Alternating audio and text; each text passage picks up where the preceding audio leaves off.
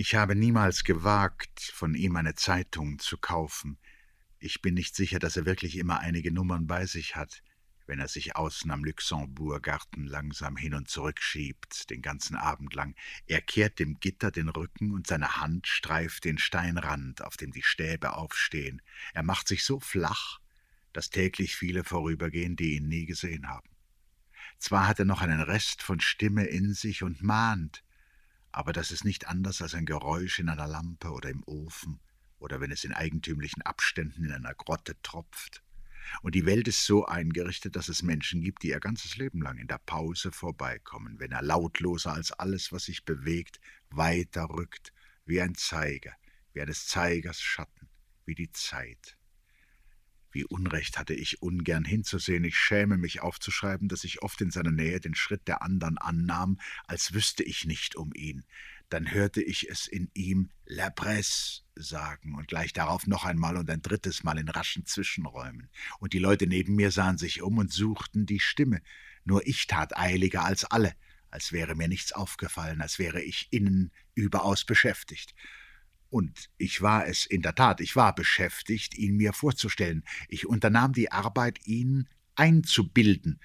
Und der Schweiß trat mir aus vor Anstrengung.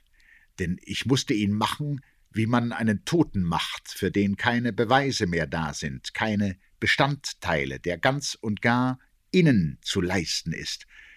Ich weiß jetzt, dass es mir ein wenig half, an die vielen abgenommenen Christusse aus streifigem Elfenbein zu denken, die bei allen Althändlern herumliegen.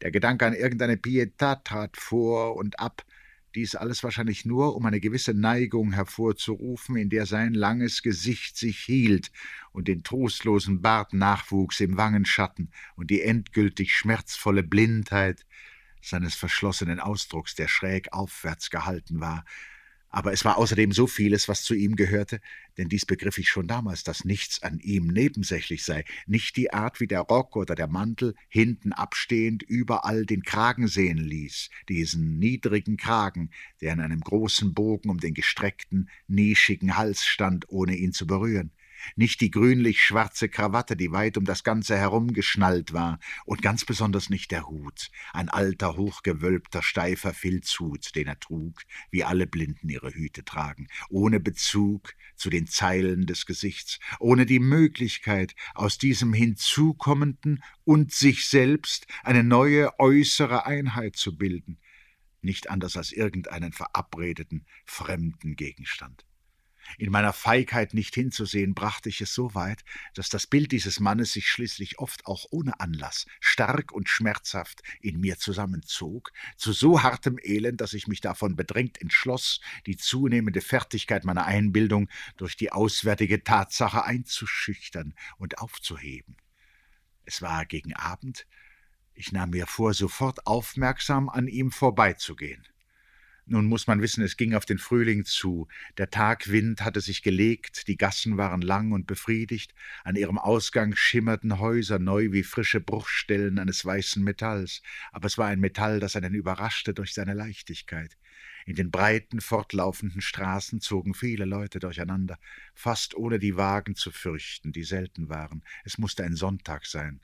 Die Turmaufsätze von Saint-Sulpice zeigten sich heiter und unerwartet hoch in der Windstille, und durch die schmalen, beinahe römischen Gassen sah man unwillkürlich hinaus in die Jahreszeit. Im Garten und davor war so viel Bewegung von Menschen, dass ich ihn nicht gleich sah, oder erkannte ich ihn zuerst nicht zwischen der Menge durch? Ich wusste sofort, dass meine Vorstellung wertlos war. Die durch keine Vorsicht oder Verstellung eingeschränkte Hingegebenheit seines Elends übertraf meine Mittel. Ich hatte weder den Neigungswinkel seiner Haltung begriffen gehabt, noch das Entsetzen, mit dem die Innenseite seiner Lider ihn fortwährend zu erfüllen schien. Ich hatte nie an seinen Mund gedacht, der eingezogen war wie die Öffnung eines Ablaufs. Möglicherweise hatte er Erinnerungen, Jetzt aber kam nie mehr etwas zu seiner Seele hinzu, als täglich das amorphe Gefühl des Steinrands hinter ihm, an dem seine Hand sich abnutzte. Ich war stehen geblieben, und während ich das alles fast gleichzeitig sah, fühlte ich, dass er einen anderen Hut hatte und eine ohne Zweifel sonntägliche Halsbinde. Sie war schräg in gelben und violetten Vierecken gemustert, und was den Hut angeht, so war es ein billiger neuer Strohhut mit einem grünen Band. Es liegt natürlich nichts an diesen Farben, und es ist kleinlich, dass ich sie behalten habe. Ich will nur sagen, dass sie an ihm waren wie das Weicheste auf eines Vogels Unterseite. Er selbst hatte keine Lust daran. Und wer von allen, ich sah mich um, durfte meinen, dieser Staat wäre um seinetwillen. Mein Gott, fiel es mir mit Ungestüm ein, so bist du also. Es gibt Beweise für deine Existenz.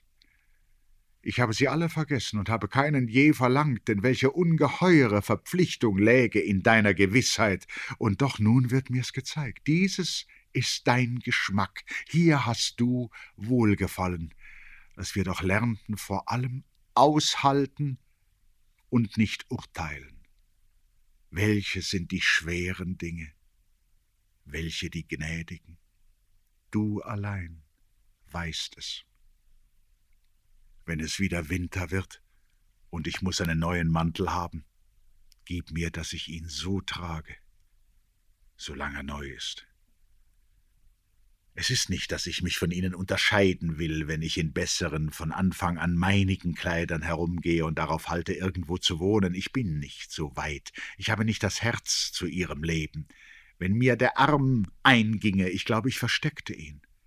Sie aber, ich weiß nicht, wer sie sonst war, sie erschien jeden Tag vor den Terrassen der Kaffeehäuser, und obwohl es sehr schwer war für sie, den Mantel abzutun und sich aus dem unklaren Zeug und Unterzeug herauszuziehen, Sie scheute der Mühe nicht und tat ab und zog aus, so lange, dass man's kaum mehr erwarten konnte.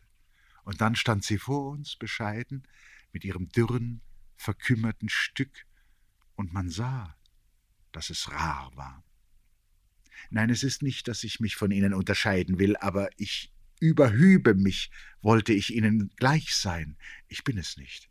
Ich hätte weder ihre Stärke noch ihr Maß, ich ernähre mich, und so bin ich von Mahlzeit zu Mahlzeit völlig geheimnislos. Sie aber erhalten sich fast wie ewige. Sie stehen an ihren täglichen Ecken auch im November und schreien nicht vor Winter. Der Nebel kommt und macht sie undeutlich und ungewiss. Sie sind gleichwohl. Ich war verreist, ich war krank, vieles ist mir vergangen, Sie aber sind nicht gestorben. Ich weiß ja nicht einmal, wie es möglich ist, dass die Schulkinder aufstehen in den Kammern voll grau riechender Kälte. Wer sie bestärkt, die überstürzten Skelettchen, dass sie hinauslaufen in die erwachsene Stadt, in die trübe Neige der Nacht, in den ewigen Schultag, immer noch klein, immer voll Vorgefühl, immer verspätet. Ich habe keine Vorstellung von der Menge Beistand, die fortwährend verbraucht wird. Diese Stadt ist voll von solchen, die langsam zu ihnen hinabgleiten. Die meisten sträuben sich erst, aber dann gibt es diese verblichenen, alternden Mädchen, die sich fortwährend ohne Widerstand hinüberlassen. Starke, im Innersten ungebrauchte, die nie geliebt worden sind. Vielleicht meinst du, mein Gott, dass ich alles lassen soll und sie lieben? Oder warum wird es mir so schwer, ihnen nicht nachzugehen, wenn sie mich überholen? Warum erfinde ich auf einmal die süßesten, nächtlichsten Worte, und meine Stimme steht sanft in mir zwischen Kehle und Herz?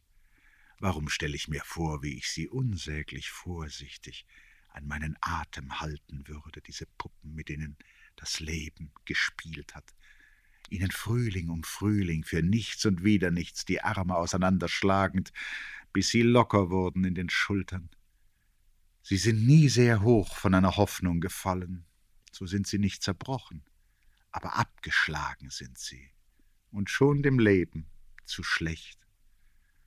Nur verlorene Katzen kommen abends zu ihnen in die Kammer und zerkratzen sie heimlich und schlafen auf ihnen.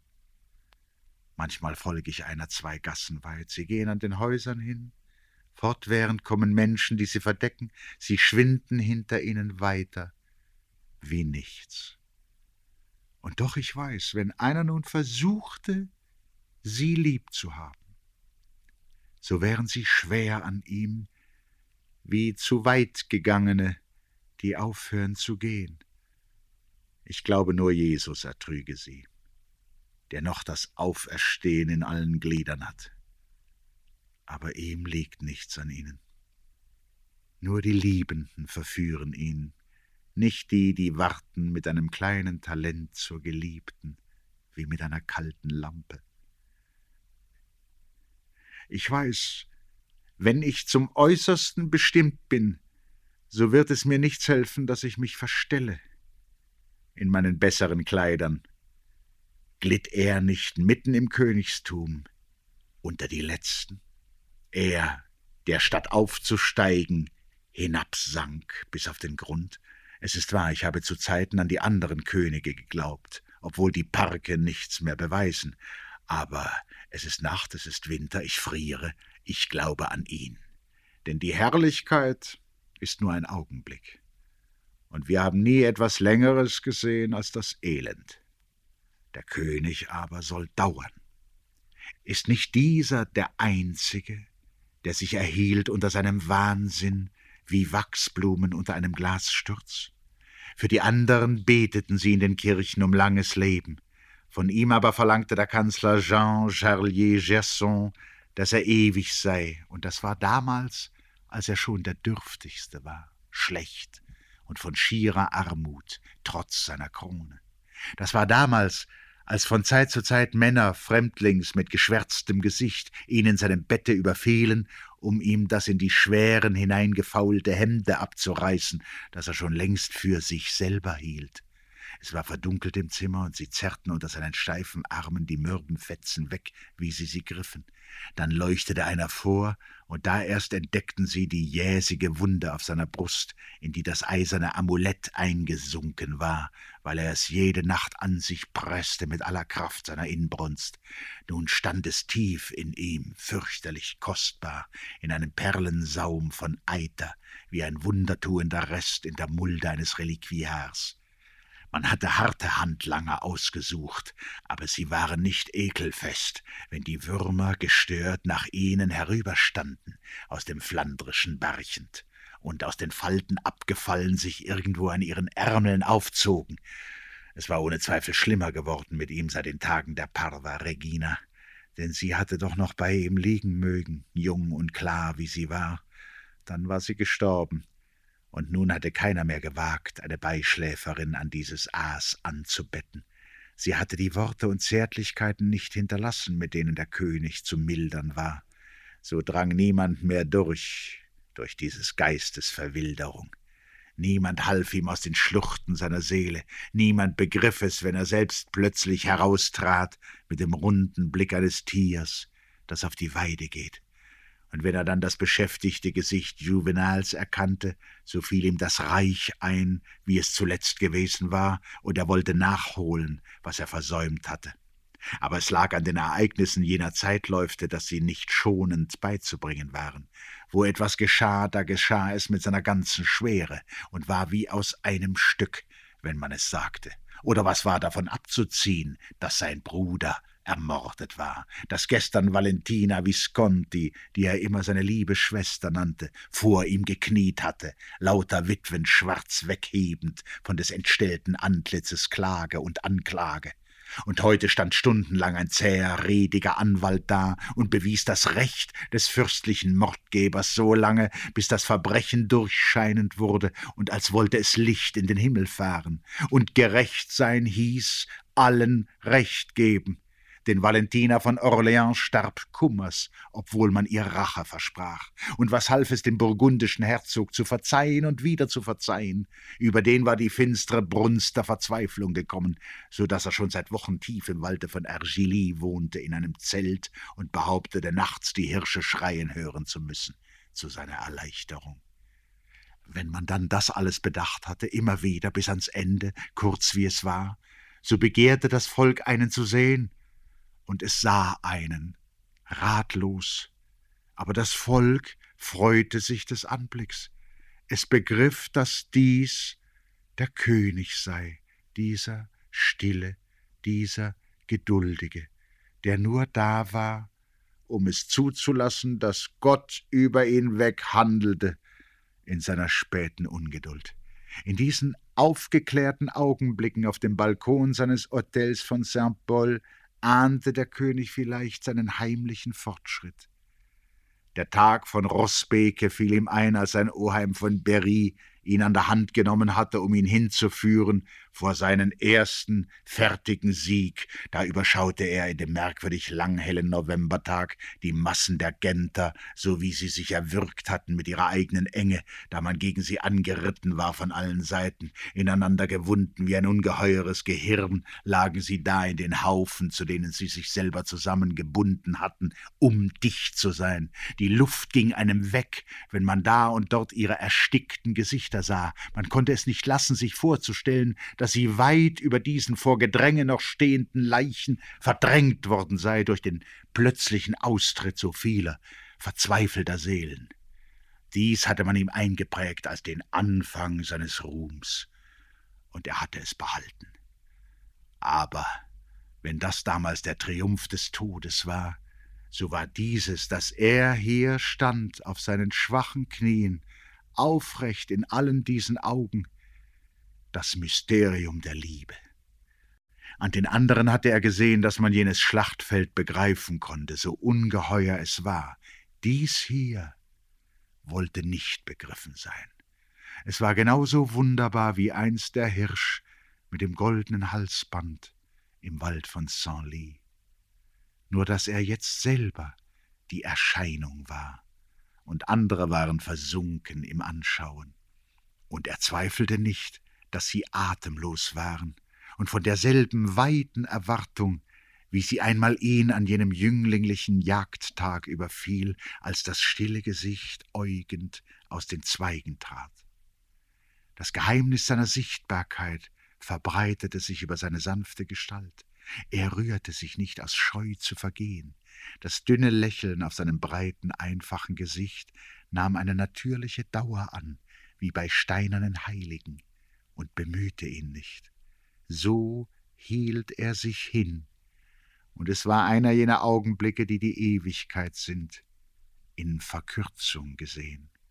Die Menge ertrug es kaum, gestärkt, von unerschöpflich vermehrter Tröstung gespeist, durchbrach sie die Stille mit dem Aufschrei der Freude.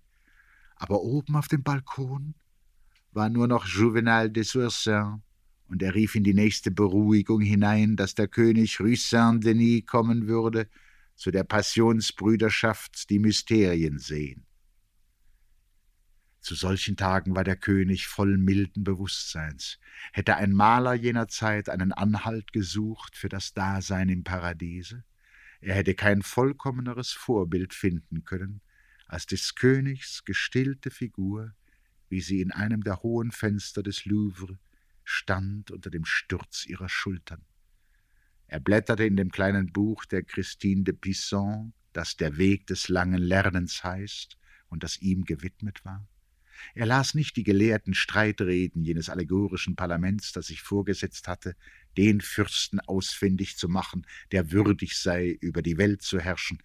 Das Buch schlug sich ihm immer an den einfachsten Stellen auf, wo von dem Herzen die Rede war, das dreizehn Jahre lang wie ein Kolben über dem Schmerzfeuer nur dazu gedient hatte, das Wasser der Bitternis für die Augen zu destillieren. Er begriff, dass die wahre Konsolation erst begann, wenn das Glück vergangen genug und für immer vorüber war. Nichts war ihm näher als dieser Trost. Und während sein Blick scheinbar die Brücke drüben umfasste, liebte er es, durch dieses von der starken Chomea zu großen Wegen ergriffene Herz die Welt zu sehen, die damalige, die gewagten Meere, fremdtürmige Städte, zugehalten vom Andruck der Weiten, der gesammelten Gebirge ekstatische Einsamkeit, und die in fürchtigem Zweifel erforschten Himmel, die sich erst schlossen wie eines Saugkindes Hirnschale. Aber wenn jemand eintrat, so erschrak er, und langsam beschlug sich sein Geist. Er gab zu, dass man ihn vom Fenster fortführte und ihn beschäftigte. Sie hatten ihm die Gewohnheit beigebracht, stundenlang über Abbildungen zu verweilen, und er war es zufrieden. Nur kränkte es ihn, dass man im Blättern niemals mehrere Bilder vor sich behielt und dass sie in den Folianten festsaßen, so dass man sie nicht untereinander bewegen konnte. Da hatte sich jemand eines Spiels Karten erinnert, das völlig in Vergessenheit geraten war, und der König nahm den in Gunst, der es ihm brachte. So sehr waren diese Kartons nach seinem Herzen, die bunt waren und einzeln beweglich und voller Figur. Und während das Kartenspielen unter den Hofleuten in Mode kam, saß der König in seiner Bibliothek und spielte allein, genau wie er nun zwei Könige nebeneinander aufschlug, so hatte Gott neulich ihn und den Kaiser Wenzel zusammengetan. Manchmal starb eine Königin, dann legte er ein Herzass auf sie, das war wie ein Grabstein. Es wunderte ihn nicht, dass es in diesem Spiel mehrere Päpste gab. Er richtete Rom ein drüben am Rande des Tisches, und hier unter seiner Rechten war Avignon. Rom war ihm gleichgültig. Er stellte es sich aus irgendeinem Grunde rund vor und bestand nicht weiter darauf. Aber Avignon kannte er. Und kaum dachte er es, so wiederholte seine Erinnerung den hohen hermetischen Palast und überanstrengte sich. Er schloss die Augen und musste tief Atem holen. Er fürchtete bös zu träumen nächste Nacht. Im Ganzen aber war es wirklich eine beruhigende Beschäftigung, und sie hatten recht, ihn immer wieder darauf zu bringen. Solche Stunden befestigten ihn in der Ansicht, dass er der König sei, König Karl der Sechste. Das will nicht sagen, dass er sich übertrieb. Weit von ihm war die Meinung, mehr zu sein als so ein Blatt. Aber die Gewissheit bestärkte sich in ihm, dass auch er eine bestimmte Karte sei, vielleicht eine schlechte, eine zornig ausgespielte, die immer verlor, aber immer die gleiche, aber nie eine andere. Und doch, wenn eine Woche so hingegangen war in gleichmäßiger Selbstbestätigung, so wurde ihm enge in ihm, die Haut spannte ihn um die Stirn und im Nacken, als empfände er auf einmal seinen zu deutlichen Kontur. Niemand wusste, welcher Versuchung er nachgab, wenn er dann nach den Mysterien fragte und nicht erwarten konnte, dass sie begännen. Und war es einmal so weit, so wohnte er mehr Rue Saint-Denis als in seinem Hotel von Saint-Paul. Es war das Verhängnisvolle dieser dargestellten Gedichte, dass sie sich immerfort ergänzten und erweiterten und zu Zehntausenden von Versen anwuchsen, so dass die Zeit in ihnen schließlich die wirkliche war, etwa so, als machte man einen Globus im Maßstab der Erde. Die hohle Estrade, unter der die Hölle war und über der an einen Pfeiler angebaut das geländerlose Gerüst eines Balkons das Niveau des Paradieses bedeutete, trug nur noch dazu bei, die Täuschung zu verringern. Denn dieses Jahrhundert hatte in der Tat Himmel und Hölle irdisch gemacht. Es lebte aus den Kräften beider, um sich zu überstehen. Es waren die Tage jener avignonesischen Christenheit, die sich vor einem Menschenalter um Johann den 22. zusammengezogen hatte, mit so viel unwillkürlicher Zuflucht, dass an dem Platze seines Pontifikats gleich nach ihm die Masse dieses Palastes entstanden war, verschlossen und schwer wie ein äußerster Notleib für die wohnlose Seele aller. Er selbst aber, der kleine, leichte, geistige Greis, wohnte noch im Offenen, während er kaum angekommen, ohne Aufschub nach allen Seiten hin rasch und knapp zu handeln begann, standen die Schüsseln mit Gift gewürzt auf seiner Tafel. Der erste Becher musste immer weggeschüttet werden, denn das Stück Einhorn war missfarbig, wenn es der Mundkämmerer daraus zurückzog.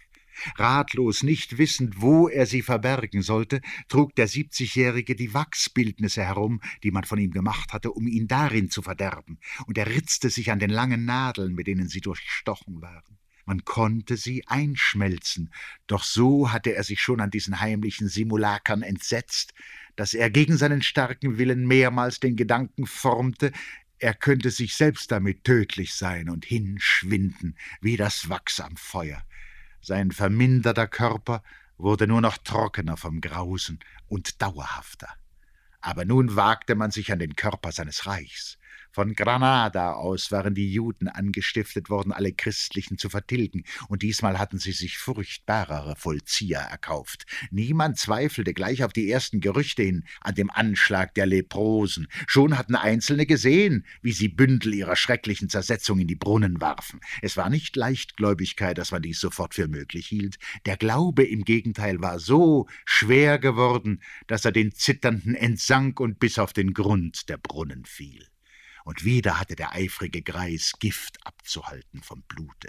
Zur Zeit seiner abergläubischen Anwandlungen hatte er sich und seiner Umgebung das Angelus verschrieben gegen die Dämonen der Dämmerung, und nun läutete man auf der ganzen erregten Welt jeden Abend dieses kalmierende Gebet.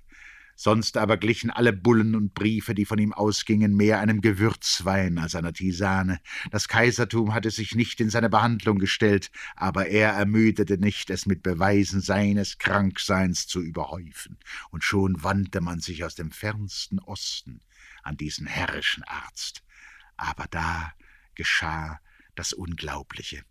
Am allerheiligen Tag hatte er gepredigt, länger, wärmer als sonst. In einem plötzlichen Bedürfnis, wie um ihn selbst wiederzusehen, hatte er seinen Glauben gezeigt. Aus dem fünfundachtzig-jährigen Tabernakel hatte er ihn mit aller Kraft langsam herausgehoben und auf der Kanzel ausgestellt, und da schrien sie ihn an. Ganz Europa schrie. Dieser Glaube war schlecht. Damals verschwand der Papst. Tagelang ging keine Aktion von ihm aus. Er lag in seinem Betzimmer auf den Knien und erforschte das Geheimnis der Handelnden, die Schaden nehmen an ihrer Seele. Endlich erschien er, erschöpft von der schweren Einkehr, und widerrief. Er widerrief einmal über das andere. Es wurde die senile Leidenschaft seines Geistes zu widerrufen. Es konnte geschehen, dass er nachts die Kardinäle wecken ließ, um mit ihnen von seiner Reue zu reden. Und vielleicht war das, was sein Leben über die Maßen hinhielt, schließlich nur die Hoffnung, sich auch noch vor Napoleon Orsini zu demütigen, der ihn hasste und der nicht kommen wollte. Jakob von Cahors hatte widerrufen und man könnte meinen, Gott selber hätte seine Irrung erweisen wollen, da er so bald hernach jenen Sohn des Grafen von Ligny aufkommen ließ, der seine Mündigkeit auf Erden nur abzuwarten schien, um des Himmels seelische Sinnlichkeiten mannbar anzutreten. Es lebten viele, die sich dieses klaren Knaben in seinem Kardinalat erinnerten und wie er am Eingang seiner Jünglingsschaft Bischof geworden und mit kaum achtzehn Jahren in einer Ekstase seiner Vollendung gestorben war. Man begegnete Todgewesenen, denn die Luft an seinem Grabe, in der frei geworden pures Leben lag, wirkte lange noch auf die Leichname. Aber war nicht etwa Verzweifeltes selbst in dieser frühreifen Heiligkeit? War es nicht ein Unrecht an allen, dass das reine Gewebe dieser Seele nur eben durchgezogen worden war, als handelte es sich nur darum, es in der garen Scharlachküpe der Zeit leuchtend zu färben? Empfand man nicht etwas wie einen Gegenstoß, da dieser junge Prinz von der Erde absprang in seine leidenschaftliche Himmelfahrt? Warum verweilten die Leuchtenden nicht? Unter den mühsamen Lichtziehern? War es nicht diese Finsternis, die Johann den 22. dahin gebracht hatte, zu behaupten, dass es vor dem jüngsten Gericht keine ganze Seligkeit gäbe? Nirgends, auch unter den Seligen nicht. Und in der Tat, wie viel rechthaberische Verbissenheit gehörte dazu, sich vorzustellen, dass während hier so dichte Wirrsal geschah, irgendwo Gesichter schon im Scheine Gottes lagen, an Engel zurückgelehnt und gestillt durch die unausschöpfliche Aussicht auf ihn. Da sitze ich in der kalten Nacht und schreibe und weiß das alles. Ich weiß es vielleicht, weil mir jener Mann begegnet ist, damals, als ich klein war. Er war sehr groß. Ich glaube sogar, dass er auffallen musste durch seine Größe. So unwahrscheinlich es ist, es war mir irgendwie gelungen, gegen Abend allein aus dem Haus zu kommen. Ich lief, ich bog um eine Ecke, und in demselben Augenblick stieß ich gegen ihn. Ich begreife nicht, wie das, was jetzt geschah, sich in etwa fünf Sekunden abspielen konnte, so dicht man es auch erzählt, es dauert viel länger. Ich hatte mir wehgetan im Anlauf an ihn, ich war klein, es schien mir schon viel, dass ich nicht weinte.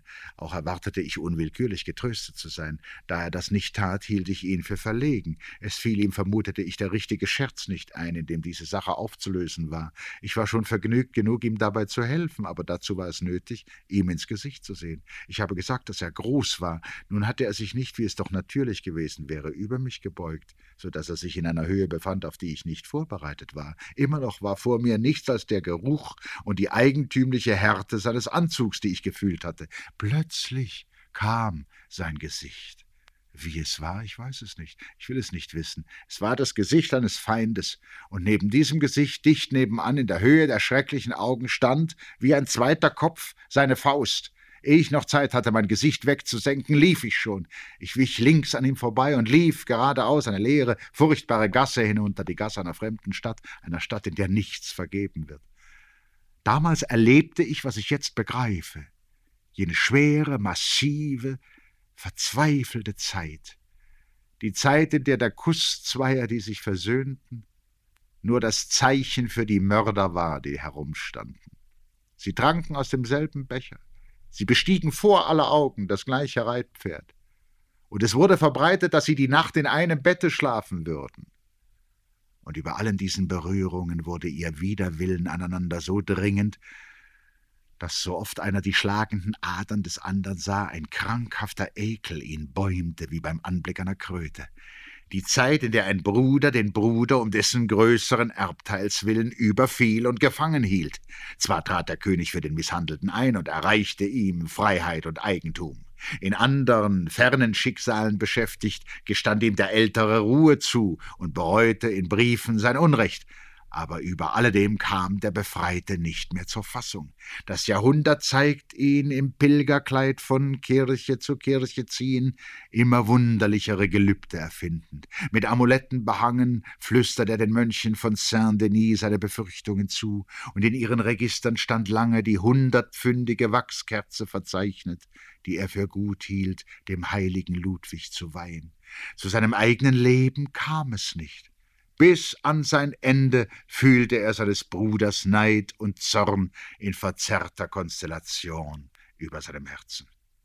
Und jener Graf von Foix, Gaston Phoebe, der in aller Bewunderung war, hatte er nicht seinen Vetter Ernaud, des englischen Königs Hauptmann zu Lourdes, offen getötet? Und was war dieser deutliche Mord gegen den grauenvollen Zufall, dass er das kleine, scharfe Nagelmesser nicht fortgelegt hatte, als er mit seiner berühmt schönen Hand in zuckendem Vorwurf den bloßen Hals seines liegenden Sohnes streifte? Die Stube war dunkel, man musste leuchten, um das Blut zu sehen, das so weit herkam und nun für immer ein köstliches Geschlecht verließ, da es heimlich aus der winzigen Wunde dieses erschöpften Knaben austrat. Wer konnte stark sein und sich des Mordes enthalten? Wer in dieser Zeit wusste nicht, dass das Äußerste unvermeidlich war? Da und dort über einen, dessen Blick untertags dem kostenden Blick seines Mörders begegnet war, kam ein seltsames Vorgefühl. Er zog sich zurück, er schloss sich ein, er schrieb das Ende seines Willens und verordnete zum Schluss die Trage aus Weidengeflecht, die Zölestinerkutte und Aschenstreu. Fremde Minstrels erschienen vor seinem Schloss, und er beschenkte sie fürstlich für ihre Stimme, die mit seinen vagen Ahnungen einig war. Im Aufblick der Hunde war Zweifel, und sie wurden weniger sicher in ihrer Aufwartung. Aus der Devise, die das ganze Leben lang gegolten hatte, trat leise ein neuer, offener Nebensinn. Manche lange Gewohnheit kam einem veraltet vor, aber es war, als bildete sich kein Ersatz mehr für sie. Stellten sich Pläne ein, so ging man im Großen mit ihnen um, ohne wirklich an sie zu glauben. Dagegen griffen gewisse Erinnerungen zu einer unerwarteten Endgültigkeit. Abends am Feuerplatz meinte man sich ihnen zu überlassen. Aber die Nacht draußen, die man nicht mehr kannte, wurde auf einmal ganz stark im Gehör. Das an so vielen freien oder gefährlichen Nächten erfahrene Ohr unterschied einzelne Stücke der Stille. Und doch war es anders diesmal. Nicht die Nacht zwischen gestern und heute, eine Nacht. Nacht. Boussir Dieu. Und dann die Auferstehung. Kaum, dass in solche Stunden die Berühmung um eine Geliebte hineinreichte. Sie waren alle verstellt in Tagliedern und Diengedichten, unbegreiflich geworden unter langen, nachschleppenden Prunknamen, höchstens im Dunkel, wie das volle, frauige Aufschauen eines Bastardsohns. Und dann, vor dem späten Nachtessen, diese Nachdenklichkeit über die Hände in dem silbernen Waschbecken, die eigenen Hände, ob ein Zusammenhang in das ihre zu bringen war, eine Folge, eine Fortsetzung im Greifen und Lassen? Nein, alle versuchten das Teil und das Gegenteil. Alle hoben sich auf. Handlung war keine. Es gab keine Handlung, außer bei den Missionsbrüdern. Der König, so wie er sie hatte sich gebärden sehen, erfand selbst den Freibrief für sie. Er redete sie seine lieben Brüder an. Nie war ihm jemand so nahe gegangen. Es wurde ihnen wörtlich bewilligt, in ihrer Bedeutung unter den Zeitlichen herumzugehen, denn der König wünschte nichts mehr, als dass sie viele anstecken sollten und hineinreißen in ihre starke Aktion, in der Ordnung war. Was ihn selbst betrifft, so sehnte er sich von ihnen zu lernen. Trug er nicht ganz wie sie die Zeichen und Kleider eines Sinnes an sich?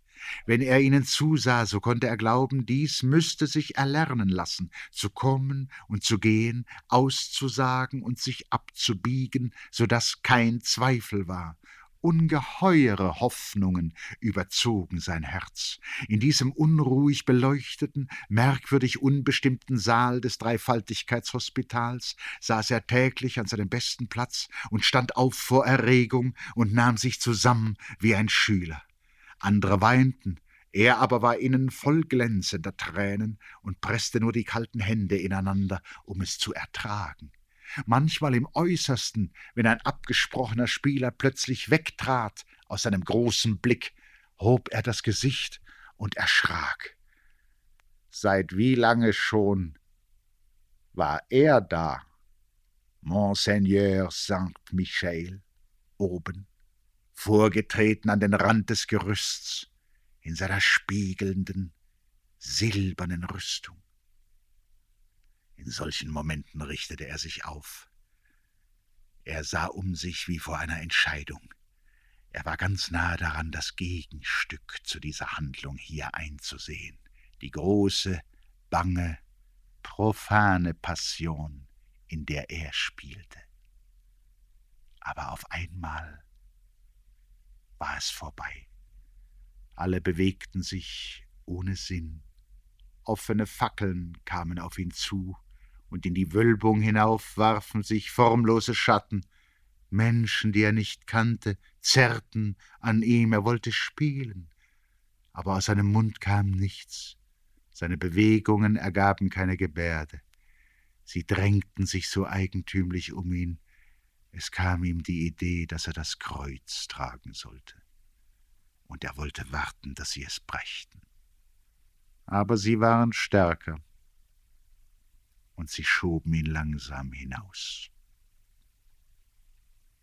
Außen ist vieles anders geworden, ich weiß nicht wie, aber innen und vor dir, mein Gott, innen vor dir, Zuschauer, sind wir nicht ohne Handlung?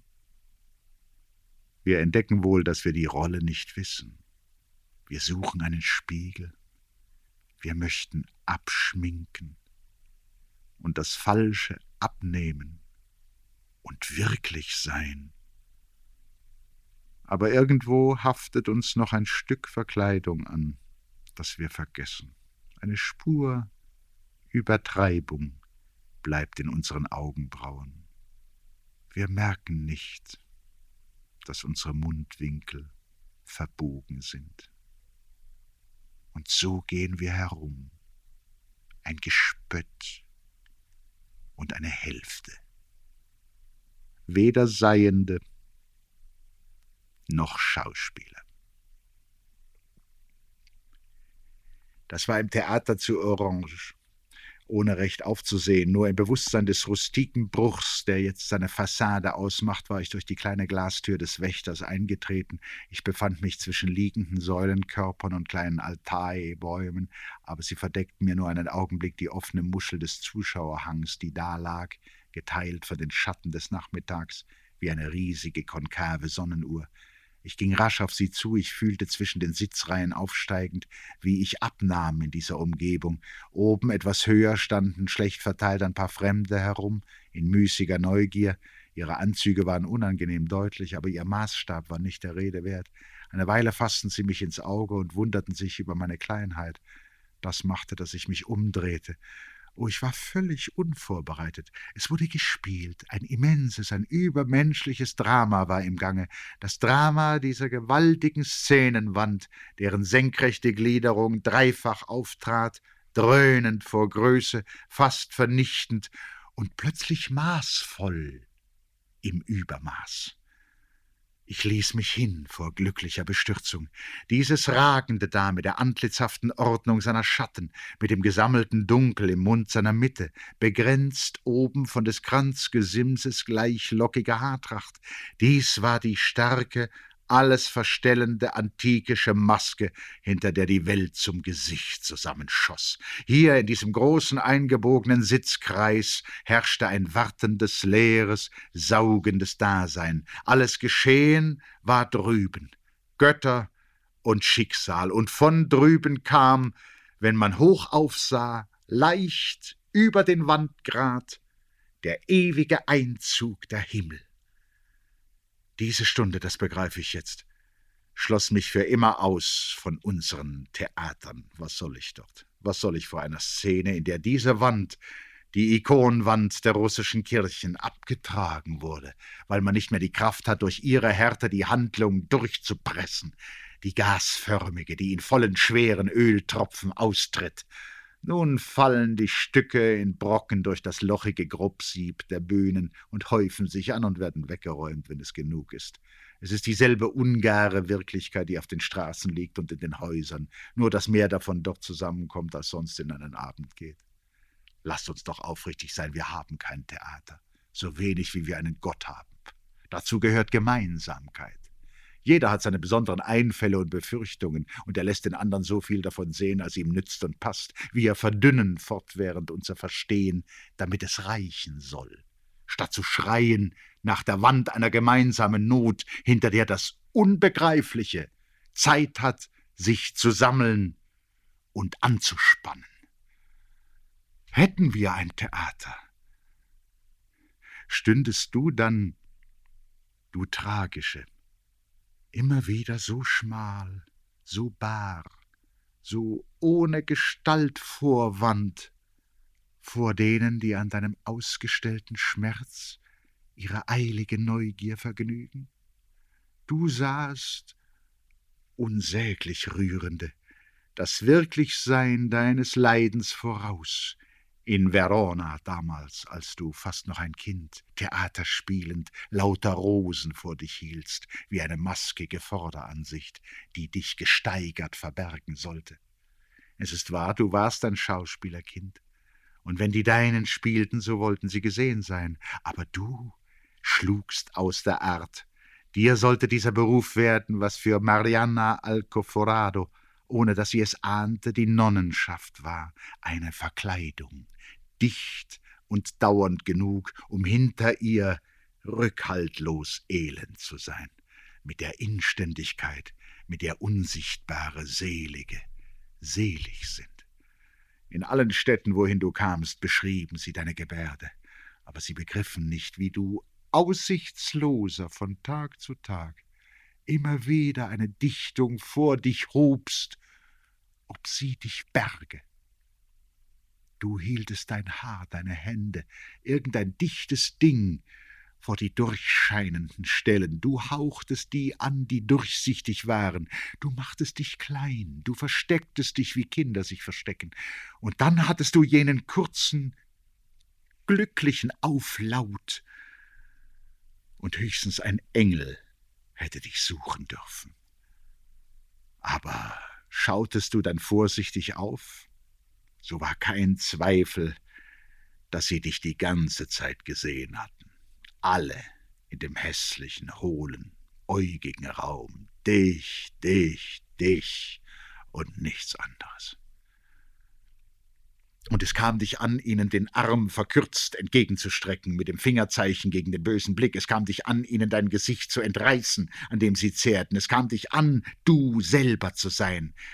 Deinen Mitspielern fiel der Mut, als hätte man sie mit einem Pantherweibchen zusammengesperrt, krochen sie an den Kulissen entlang und sprachen, was fällig war, nur um dich nicht zu reizen. Du aber zogst sie hervor und stelltest sie hin und gingst mit ihnen um, wie mit wirklichen. Die schlappen Türen, die hingetäuschten Vorhänge, die Gegenstände ohne Hinterseite drängten dich zum Widerspruch. Du fühltest, wie dein Herz sich unaufhaltsam steigerte zu einer immensen Wirklichkeit. Und erschrocken versuchtest du noch einmal die Blicke von dir abzunehmen, wie lange Fäden Altweibersommers.